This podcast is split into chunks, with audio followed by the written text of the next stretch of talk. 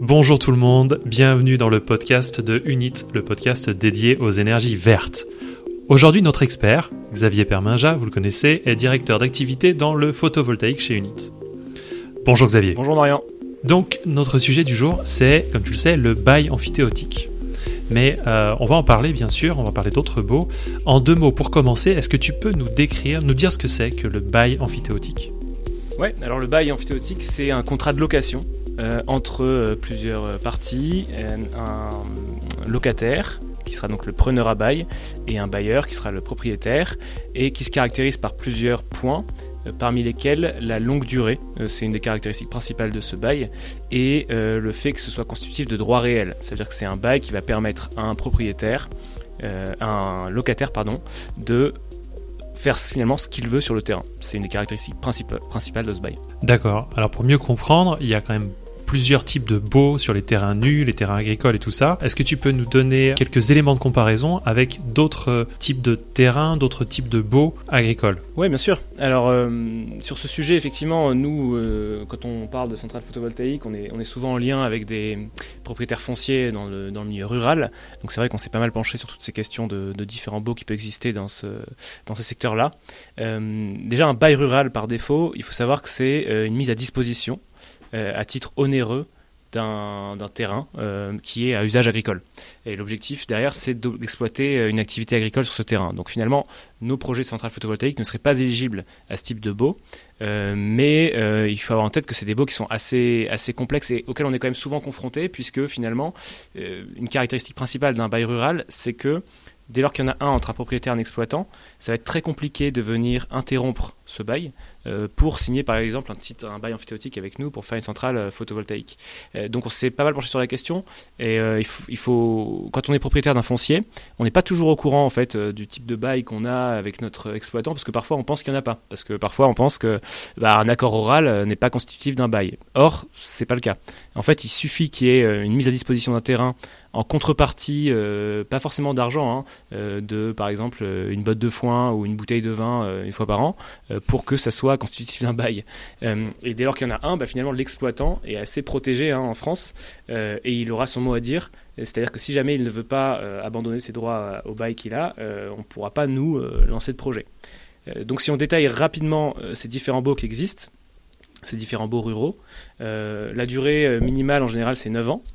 Alors effectivement quand on parle d'un bail oral, la difficulté ça va être de dire bah, quand est-ce que ce bail a commencé euh, Dater le début du bail, c'est assez complexe, euh, mais c'est euh, une durée de 9 ans voilà, qui est en général prise par défaut. et ensuite, on a des baux, donc on a le bail à ferme de droit commun, hein, qui est le plus, classique, et qui permet au preneur d'avoir un droit notamment au renouvellement de son bail. C'est-à-dire que, fait, le propriétaire parfois ne peut même pas s'opposer au renouvellement.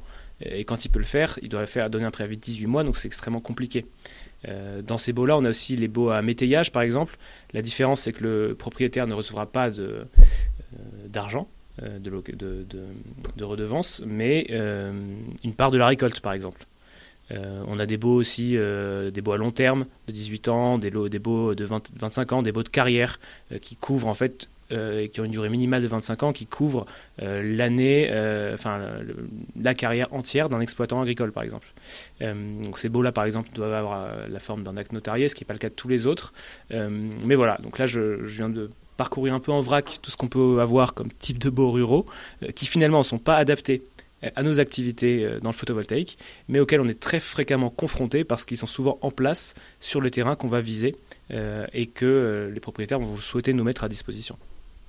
D'accord. Donc vous, dans le photovoltaïque, vous travaillez plutôt sur du bail amphithéotique. Et en détail, comment ça fonctionne un bail amphithéotique?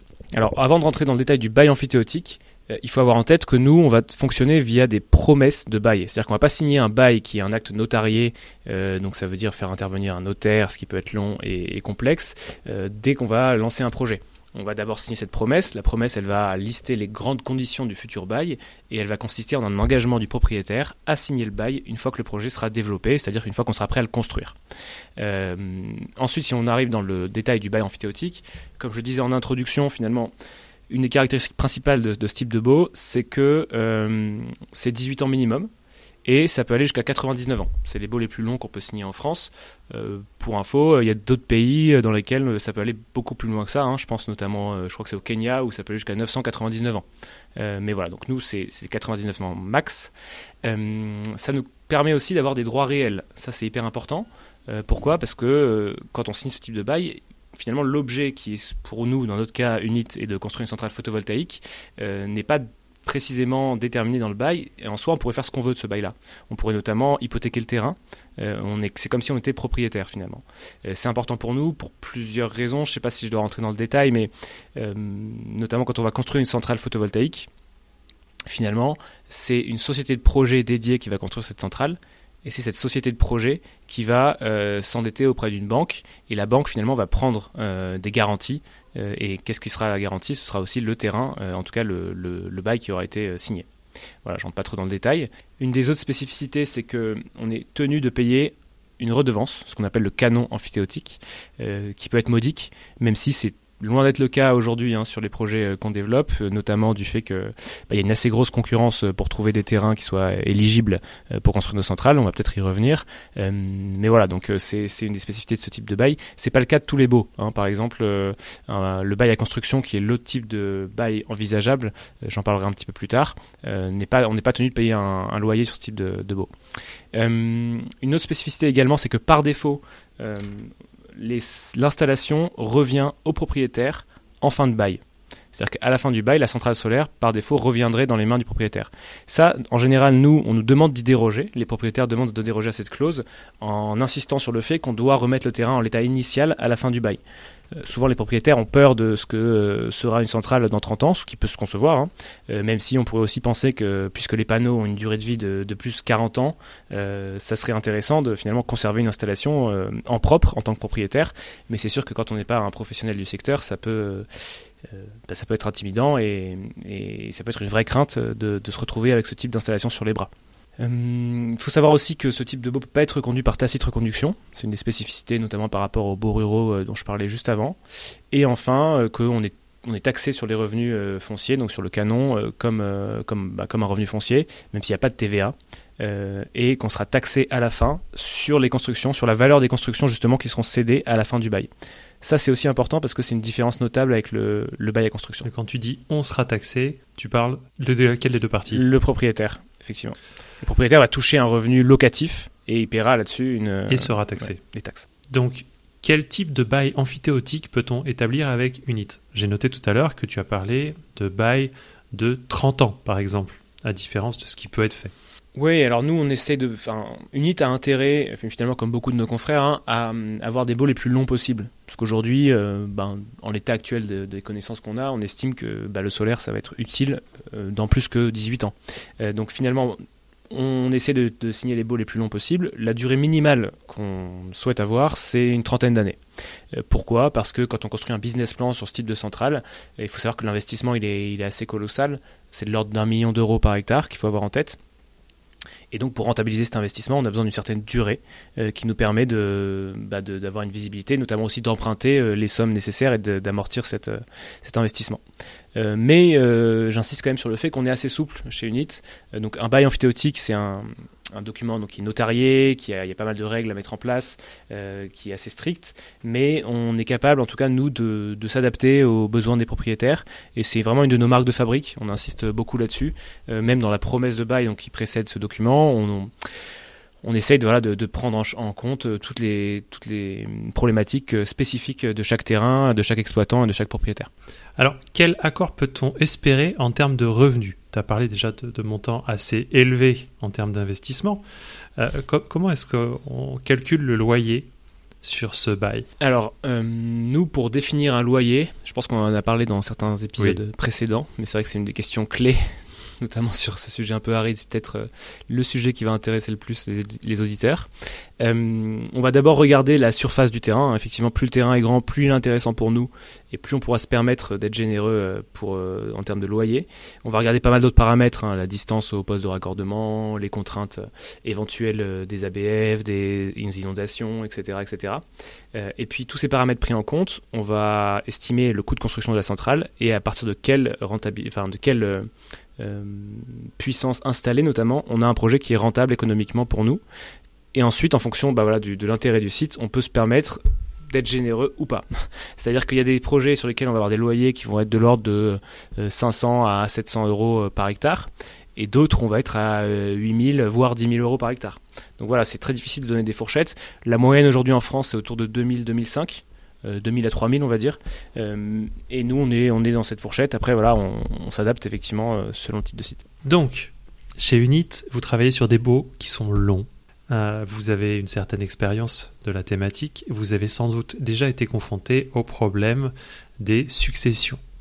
Comment ça se passe quand quelqu'un décède dans le cadre d'un bail amphithéotique? Alors effectivement, on a été confronté à cette problématique.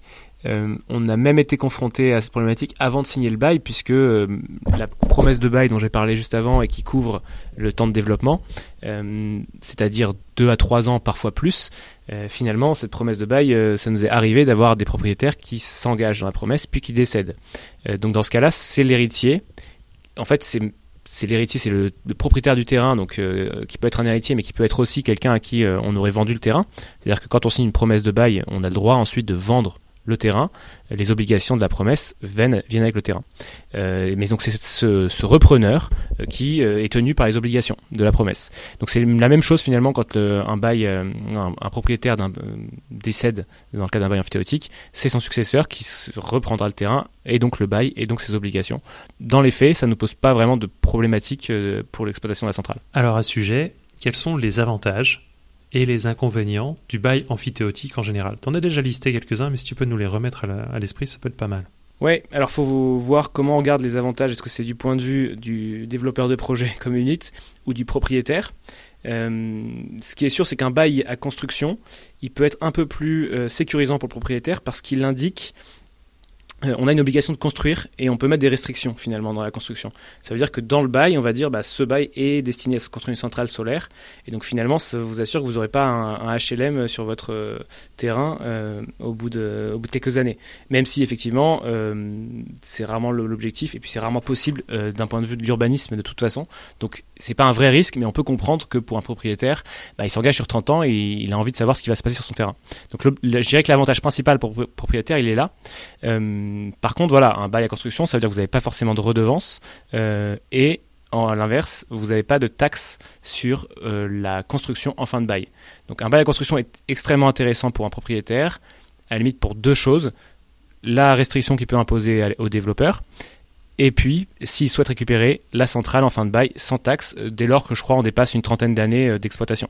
Donc euh, voilà. Mais il faut savoir aussi que ce type de, de est quand même compliqué parce que dès lors qu'on va devoir faire des modifications dans le projet, à chaque fois on va devoir retourner voir le notaire ou le propriétaire pour faire acter les modifications dans le, bail. Et donc ça risque de complexifier le développement et la construction future du, du, projet. Donc pour, pour un acteur comme nous, on préfère, euh, on préfère partir sur un bail euh, amphithéotique tout en rajoutant des contraintes, éventuellement, on est capable de se dire, ben, dans la promesse de bail à minima, qui n'est pas le bail, hein, euh, on se met une contrainte sur ce qu'on va être capable de, obligé de faire comme, comme aménagement sur le terrain. D'accord. Voilà. J'en conclus que tout se passe d'ailleurs par un notaire. Ça se, passe, ça se passe avec des actes notariaux? Euh, ça se passe avec des actes notariés au niveau du bail, mais pas de la promesse. Euh, et ça, on y tient pas mal. C'est-à-dire que si on doit passer par un, un notaire dès lors qu'on signe la promesse, donc avant même d'avoir le projet qui est développé, c'est énormément de temps passé. Déjà qu'une promesse de bail peut mettre beaucoup de temps à se négocier, hein, puisque finalement, comme je le disais tout à l'heure, elle liste les conditions principales euh, du futur bail. Donc, euh, c'est normal, hein, mais euh, les propriétaires sont souvent très, très pointilleux sur, sur les termes.